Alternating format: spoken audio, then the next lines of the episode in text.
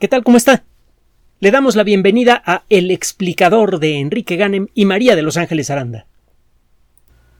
Las circunstancias de la vida diaria frecuentemente esconden hechos extraordinarios que solamente pueden ser revelados cuando se acerca usted a la ciencia.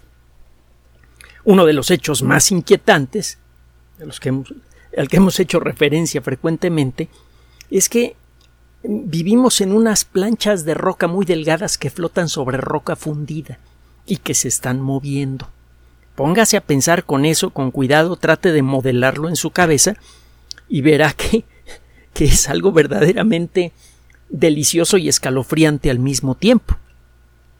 Haga usted un dibujo a escala de la Tierra, tiene 12.750 kilómetros de diámetro en términos generales, y recuerde que la corteza terrestre, la única parte fría y sólida de la Tierra, pues tiene en promedio como 40 kilómetros en la zona continental. En los océanos es mucho más delgada la corteza, tiene como 3 a 5 kilómetros.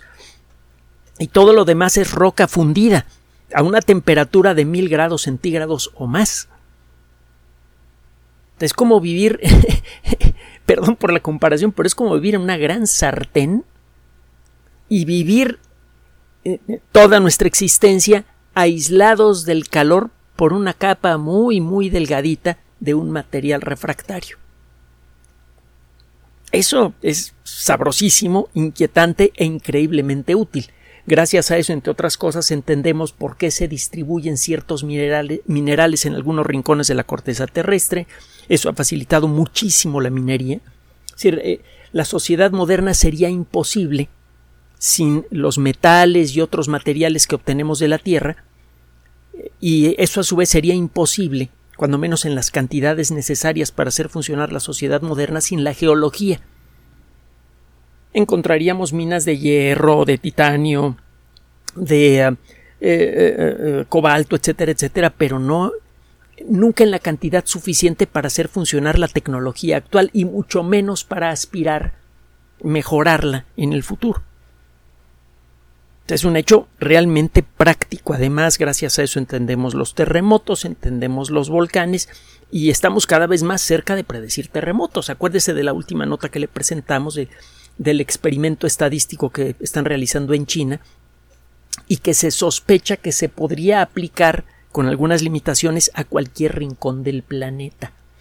Estamos cerca de empezar a hacer predicciones razonablemente útiles, no perfectas, pero sí razonablemente útiles de terremotos. Eso es mucho, muy valioso. Otro de los muchísimos hechos de nuestra vida diaria que es espectacular es nuestra propia naturaleza. Estamos hechos de 200 millones de millones de células. Póngase usted a contar 200 millones de millones de lo que sea para que se dé una idea de lo que de lo que le estamos tratando de decir. Y esas 200 millones de millones de células de alguna manera saben colaborar para crear la fantasía. Bueno, no la fantasía, la experiencia del yo. Usted puede decir que usted es usted gracias al trabajo colectivo de una cantidad que desde nuestra perspectiva se antoja casi infinita de seres vivos. Eso es lo que somos cada uno de nosotros. Y así, según miramos a distintos rincones del mundo con los ojos de la ciencia, encontramos cosas extraordinarias sobre el mundo y sobre nosotros mismos. Uno de los ah, uno de los eh, fenómenos naturales más espectaculares del mundo moderno, uno de los fenómenos más poderosos descubiertos por la ciencia, pasa por nuestras cabezas todos los días durante casi toda la historia de la sociedad humana, el Sol fue o un personaje divino o eh, un espejo o alguna cosa material relativamente pequeña y fácil de entender. Fue gracias a la astronomía moderna que descubrimos que el Sol es un titán que tiene un volumen más de un millón de veces superior al de nuestro planeta que estamos a una distancia de él tan brutal que un jet comercial a toda velocidad tarda 18 años en cubrir esa distancia en línea recta. Que descubrimos que del Sol está emanando continuamente un montón de energía, que es lo que sostiene el ecosistema terrestre, y que esa energía es, en algunas formas, detectable y en otras no para nuestros sentidos. Podemos detectar el calor, podemos ver la luz, podemos sentir las consecuencias de, de la luz ultravioleta en nuestra piel, pero hay otras formas de energía que vienen del Sol que solamente podemos detectar con la ayuda de instrumentos especializados. El solo tamaño del Sol y la cantidad de energía que emite son verdaderamente fabulosos. Haga usted una comparación entre el, tamaño de, la Tierra, imagínela del tamaño de una canica y verá de qué tamaño es el Sol, es más grande que una puerta. Eh, si usted trata de hacer un cálculo del flujo normal de energía que emite el Sol todos los días, el resultado es verdaderamente pavoroso. La Tierra intercepta, lo hemos comentado también en muchas ocasiones, un dos mil millonésimo de la energía emitida por nuestra estrella. Entonces, todo lo que tenga que ver con el Sol exige superlativos. Y eh, eso, esos superlativos solamente aplican cuando el Sol está tranquilito. Sabemos desde hace ya un buen tiempo, y estamos hablando de siglos, que el Sol no es una estrella perfectamente estable. Muchas personas, en el pasado eh, remoto de, la civilización, se dieron cuenta que existen manchitas en el Sol.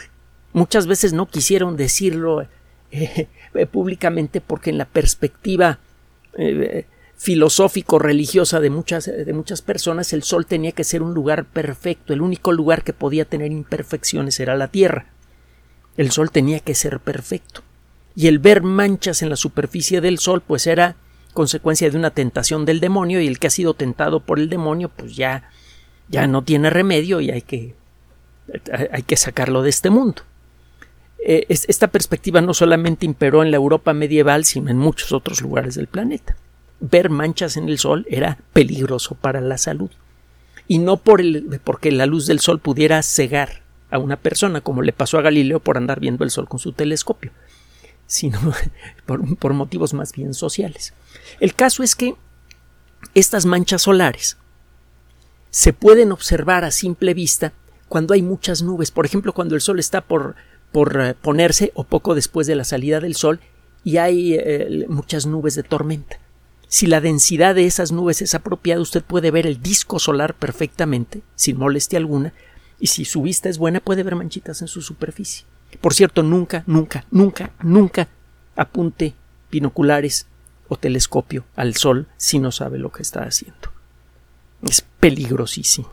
Puede usted quedar eh, eh, con daños permanentes en la vista en solo unos segundos.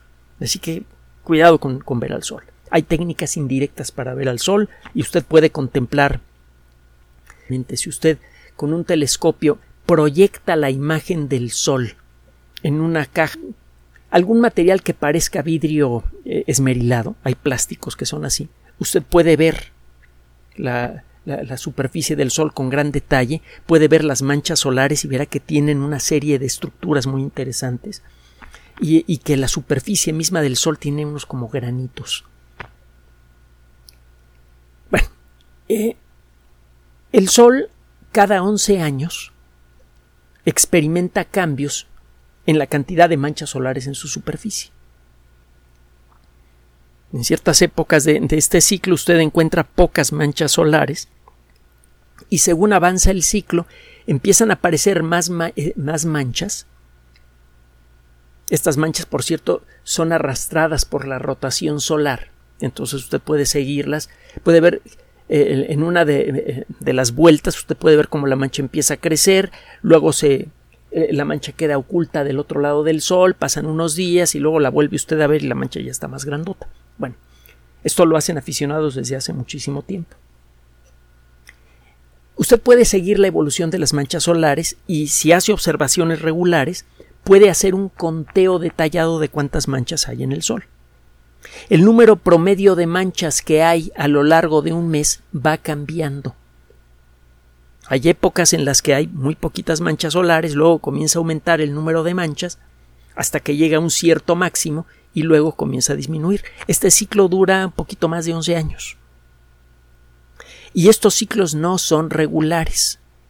Hay ciclos que son suaves, hay ciclos en donde la cantidad total de manchas solares eh, en un mes, digamos, es muy baja, y hay ciclos en donde hay muchísimas manchas solares.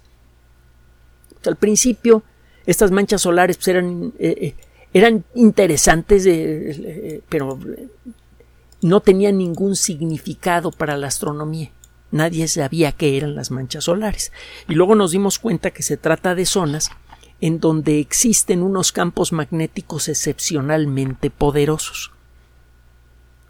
El Sol está hecho de un gas tan caliente que los átomos están despedazados. Un átomo normal tiene núcleo, un núcleo con carga eléctrica positiva, tiene protones y neutrones, y la carga total del núcleo atómico es siempre positiva, y el, el, núcleo del átomo está rodeado en un ambiente como la Tierra de electrones negativos la cantidad de carga negativa y de partículas positivas en, un átomo normal es la misma y por eso los átomos se ven eléctricamente neutros. Cuando se calienta mucho un átomo, se le caen los electrones y se queda el puro núcleo.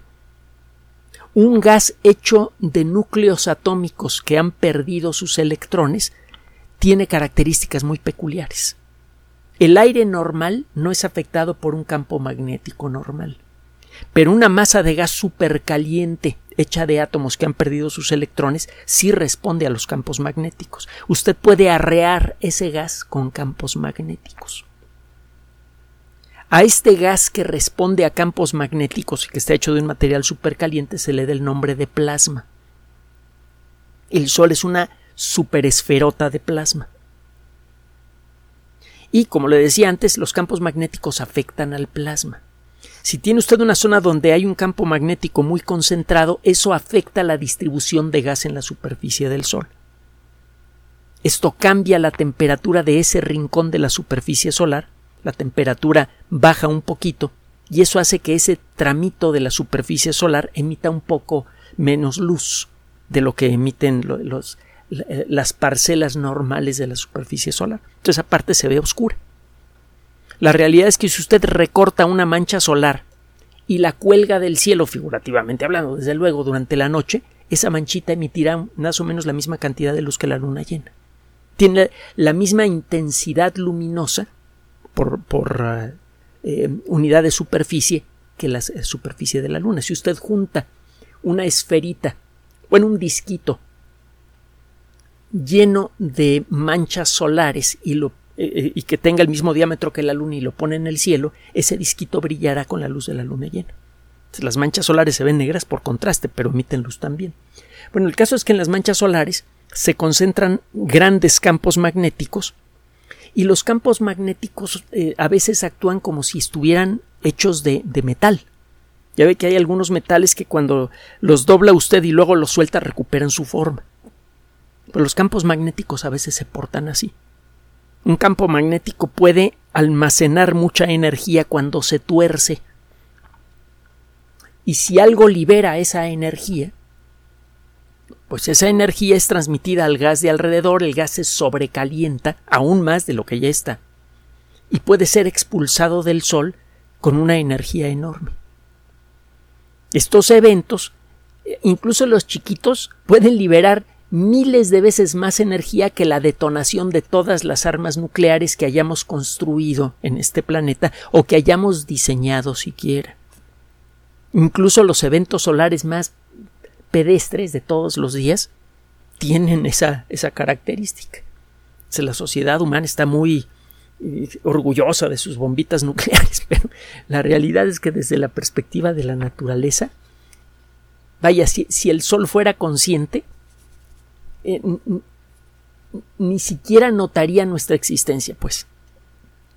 Bueno, estas tormentas solares eh, aumentan según la cantidad de manchas que hay en la superficie del Sol. La actividad interna del Sol está asociada con el número de manchas solares. No entendemos bien, bien, bien, bien qué es lo que pasa debajo de la superficie del Sol, pero el caso es que cada 11 años la actividad solar aumenta y esto se manifiesta con un aumento de manchas solares y también se manifiesta con un aumento de lo que llamamos tormentas solares que pueden afectar a todo el sistema solar. Por ejemplo, cuando eh, se dan las circunstancias para que la parte exterior de la atmósfera del Sol sufra una explosión violenta que hace que una cantidad tremenda de material supercaliente salga volando de la superficie solar a una velocidad enorme. Y al cabo de, algunos eh, días o semanas, esta burbuja de gas supercaliente puede cubrir distancias interplanetarias. Si esta expulsión ocurre en el plano de la órbita de los planetas del sistema solar, estas masas de gas supercaliente le empiezan a pegar a todos los planetas. Aquí en la Tierra, vaya, si usted estuviera en la Luna durante un evento de este tipo, hay varias categorías de tormentas solares, están las eh, expulsiones de masa eh, coronales, en la corona solar, que es la parte externa de la atmósfera del Sol, están los eventos de, partículas, etcétera. Hay varios nombres para las distintas variaciones de este tipo de tormentas solares, pero en todos los casos lo que ocurre es que algún evento violento en la superficie del Sol, por ejemplo la ruptura de estos campos magnéticos supertorcidos que hay en las manchas solares, hacen que una fracción del gas de la atmósfera solar salga volando con una cantidad de energía brutal y esta masa de gas puede tener efectos indeseables. Si está usted viajando por el espacio, es muy probable que vaya en una nave muy ligerita porque cuesta mucho trabajo poner un solo kilo de lo que usted quiere en órbita. Muchas naves espaciales no tienen corazas contra, contra la radiactividad en exceso que viene del Sol. Si de pronto ocurre una tormenta solar, la instrucción es regrésate a la Tierra en este momento. En el caso de la Estación Espacial Internacional, pues, se ha buscado la manera de hacer que los astronautas se escondan, se cobijen en ciertos rincones de la estación espacial si llega a ocurrir un evento como estos, que afortunadamente han sido raros y muchas veces se pueden medio anticipar. Se puede uno dar una idea de cuándo va a haber eh, eh, tormentas solares fuertes y en ese caso pues se calcula la rotación de las, eh, de las tripulaciones de la Estación Espacial Internacional para evitar que los astronautas queden expuestos a la radiactividad excesiva del Sol. Lo que avienta el Sol son átomos despedazados y acuérdese que le llamamos radioactividad a cualquier cosa que sale del núcleo de un átomo cuando revienta. Entre otras cosas, cuando revienta un átomo de uranio, por ejemplo, pues salen volando protones, neutrones y otros pedacitos de átomo. Cualquier lluvia hecha de pedacitos de átomo de alta energía le llamamos radioactividad, venga del Sol o de un trozo de, uranio o de plutonio. Estas lluvias radioactivas pueden afectar la química de las atmósferas de los planetas, pueden afectar la química de la superficie de objetos que no tienen atmósfera como la Luna, y pueden, en el caso de la Tierra, que está protegida por un campo magnético bastante respetable, pueden llegar a torcer ese campo magnético y afectarlo de manera importante. El campo magnético terrestre, cuando es golpeado por estas tormentas solares, se deforma, absorbe parte de la energía que viene del Sol y como consecuencia de esto se deforma y cuando recupera esa forma libera esa energía y la liberación de esa energía a veces sucede de una manera que no nos conviene a nosotros. Parte de esa energía se convierte después de pasar por varias etapas en electricidad, que se manifiesta en cables de alta tensión que cubren grandes distancias. Estos cables se convierten como antenas que capturan la energía de estas tormentas solares y la convierten en electricidad. De pronto esos cables llevan mucha más electricidad que lo que pueden soportar las subestaciones y se empieza a armar un problema de los 10.000 demonios que alguna vez narramos con más detalle en este espacio. Las tormentas solares eh, tienen efectos muy graves en nosotros. Eh, desde que inventamos la tecnología eléctrica moderna a principios del siglo XX, han ocurrido algunas tormentas solares más o menos importantes y han ocurrido desastres. Canadá, por ejemplo, en un par de ocasiones se ha quedado, una buena parte del territorio se ha quedado sin electricidad.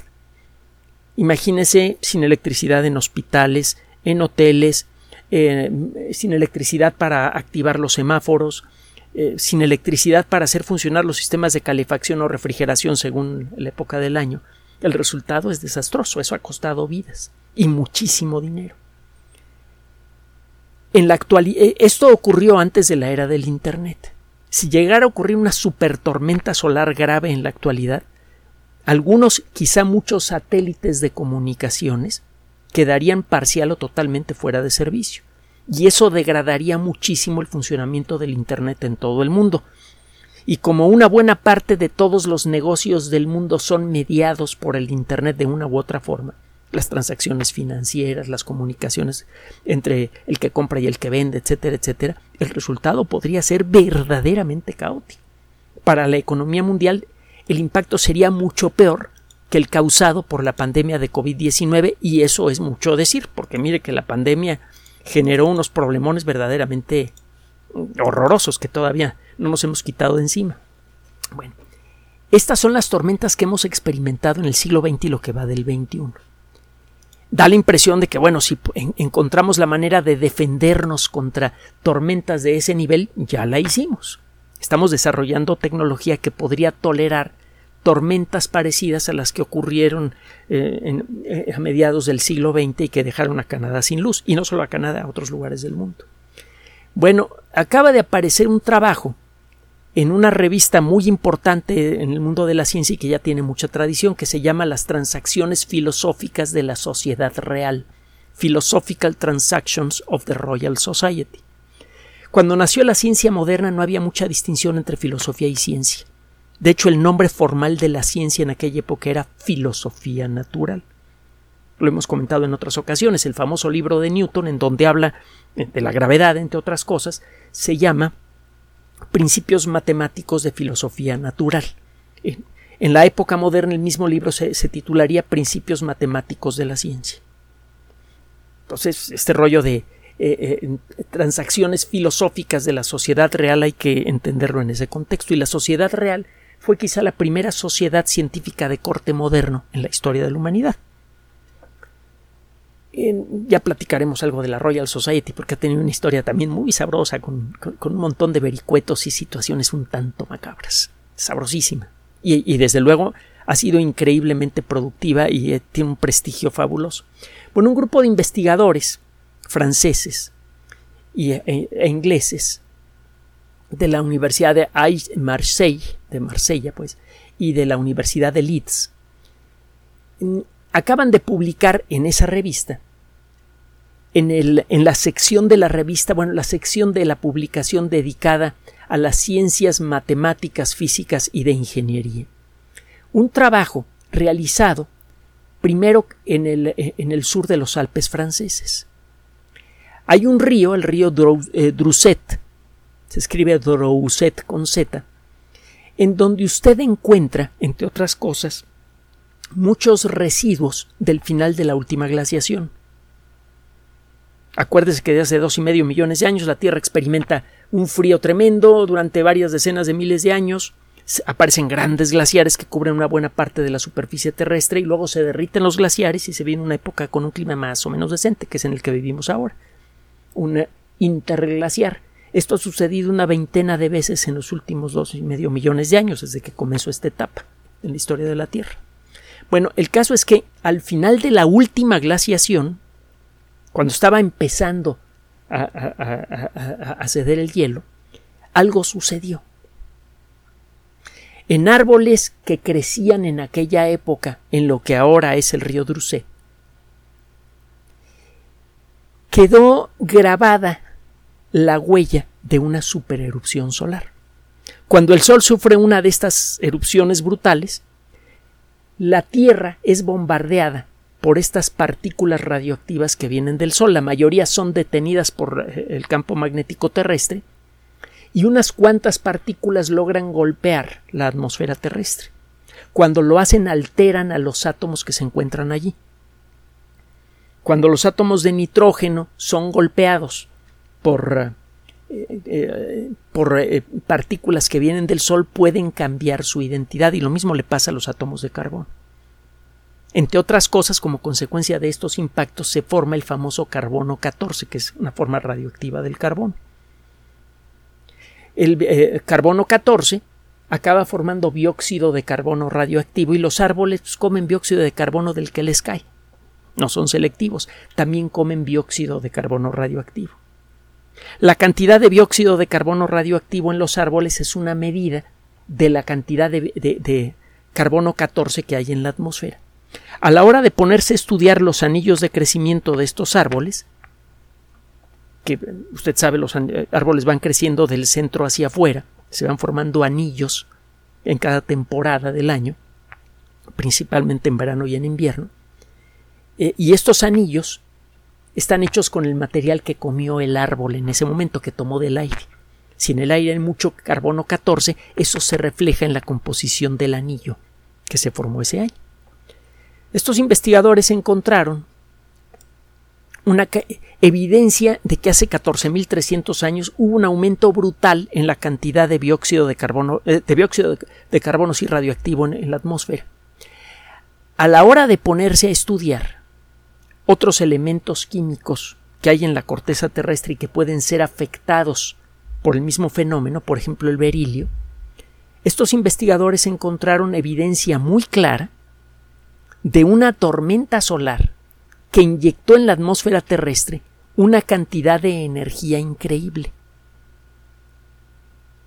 Se han encontrado a lo largo eh, de, los últimos 15 o 20 mil años varios eventos así. Incluso hemos sufrido algunos de esos eventos en el siglo XIX y en el siglo XX, en donde aumenta de pronto mucho la cantidad de energía que viene del Sol en forma de partículas radioactivas y bueno, ya le platicé del efecto que eso tiene. Eh, hay algunos casos documentados en, árboles antiguos que han sido especialmente importantes. Se les conoce como eventos Miyake, en honor al científico que propuso por primera vez su existencia. Se han logrado identificar nueve tormentas solares extremas, es decir, nueve eventos Miyake, en los últimos 15.000 años. Los últimos ocurrieron en el año 900 primero en el año 779 de, eh, después de Cristo y en el año 993 después de Cristo. Estos eventos super brutales, que de por sí le, ponen miedo a los ingenieros, se quedan chiquitos con respecto a este que le estoy narrando en este momento. Los nueve eventos Miyake fueron enormes, no fueron observados directamente por la sociedad humana porque no tenía la tecnología para hacerlo, pero las huellas que dejaron en, el ecosistema, por ejemplo, en la producción de carbono radioactivo o de berilio, que es un elemento químico que se puede producir como consecuencia del impacto de partículas que vienen del Sol en, algunos minerales terrestres, es bastante clara. Fueron cosas brutales. Bueno, en, este evento en particular tuvo una potencia, fue tan intenso como el doble de los eventos Miyake más recientes confirmados, el del 993 y el del 774. Este evento que sucedió hace 14.300 años fue vastamente superior a los eventos Miyake.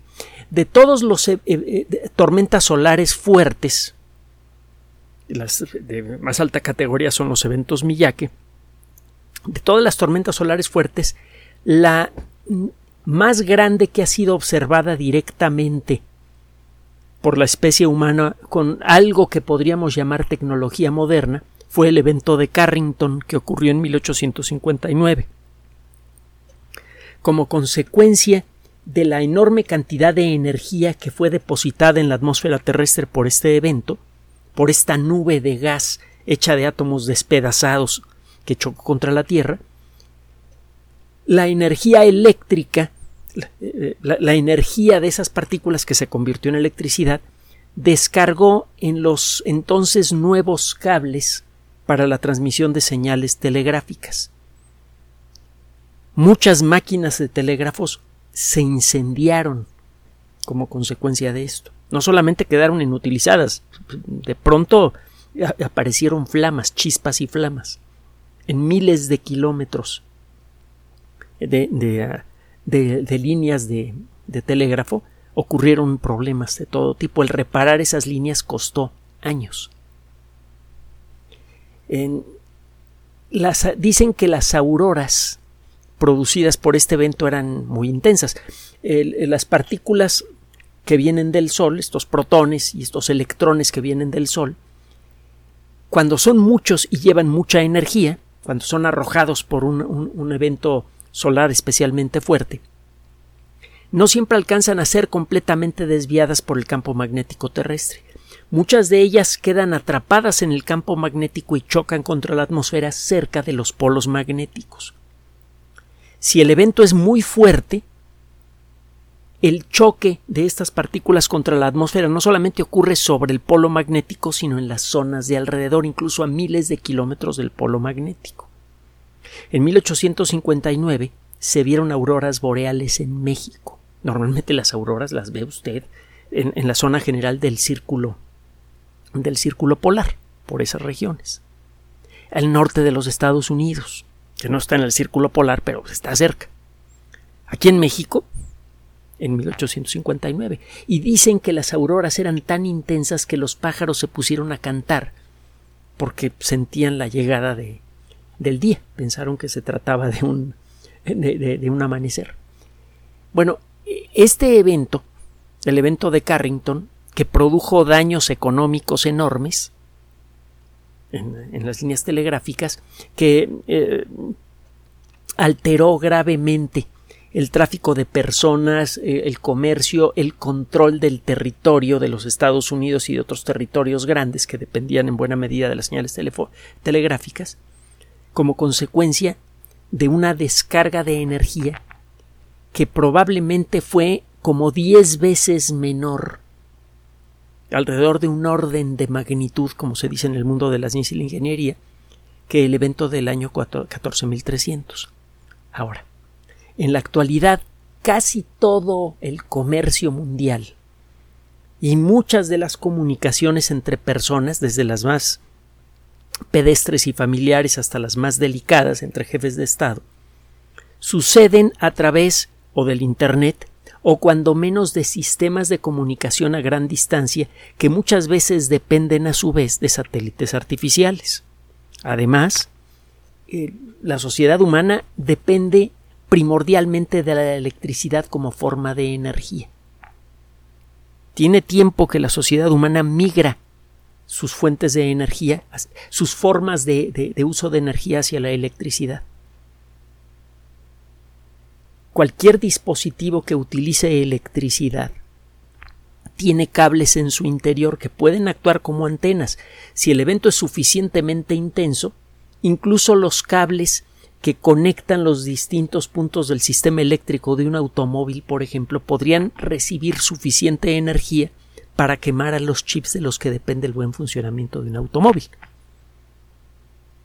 Un evento de este tipo sucede ahora y podría desarticular casi todas las redes satélites que existen, sobre todo las nuevas redes de satélites eh, que pretenden, eh, de satélites pequeños que pretenden ser utilizados para crear una red de telefonía celular mundial con acceso a Internet. Estos satélites son muy vulnerables, son chiquititos y no tienen ningún tipo de protección contra, contra un evento de estos. Incluso los grandes satélites supercaros que sí tienen algún blindaje serían víctimas de este proceso muchos de los sistemas de transmisión de electricidad en tierra quedarían también afectados, así que podríamos quedarnos mayormente sin luz y sin comunicaciones de un solo trancazo. El reemplazar toda esa infraestructura podría tomar años y en el proceso quedaría desarticulado el, el comercio mundial, la atención a emergencias, las comunicaciones de todo tipo. Imagínese el relajo que se armaría.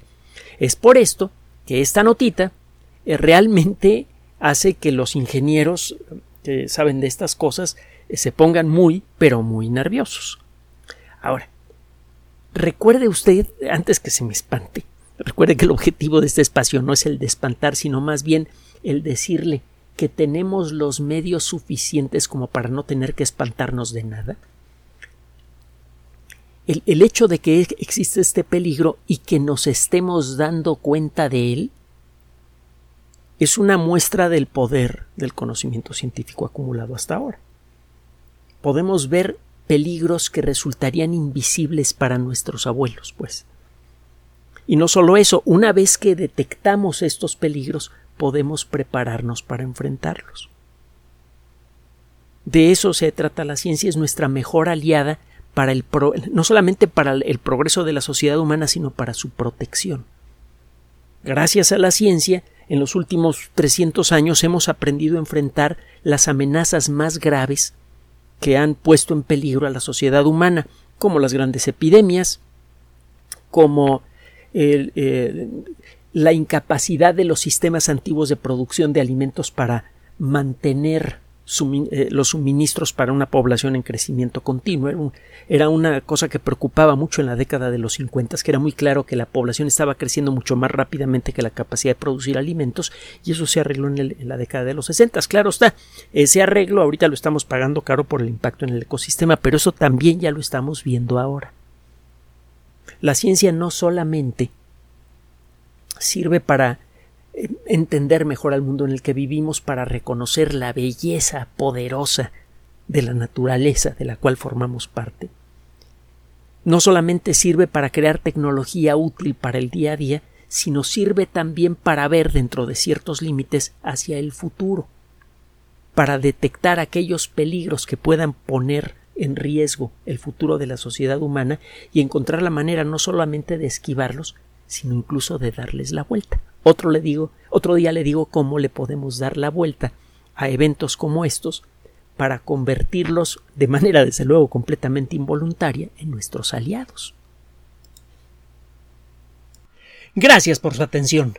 Además de nuestro sitio electrónico www.alexplicador.net, por sugerencia suya tenemos abierto un espacio en Patreon, el explicador Enrique Ganem, y en PayPal, el explicador patrocinio gmail.com por los que gracias a su apoyo sostenemos este espacio. Puede usted descargar gratuitamente estos audios en formato MP3 en Spotify y en iTunes como El Explicador sitio oficial y en SoundCloud como El Explicador y con formato de video en YouTube en El Explicador sitio oficial. Recuerde nuestras redes sociales de siempre, Twitter Enrique-Ganem y en Facebook Enrique Ganem sitio oficial el explicador y los grupos que usted ya conoce. Finalmente, el explicador siempre somos María de Los Ángeles Aranda y Enrique Ganem. Gracias.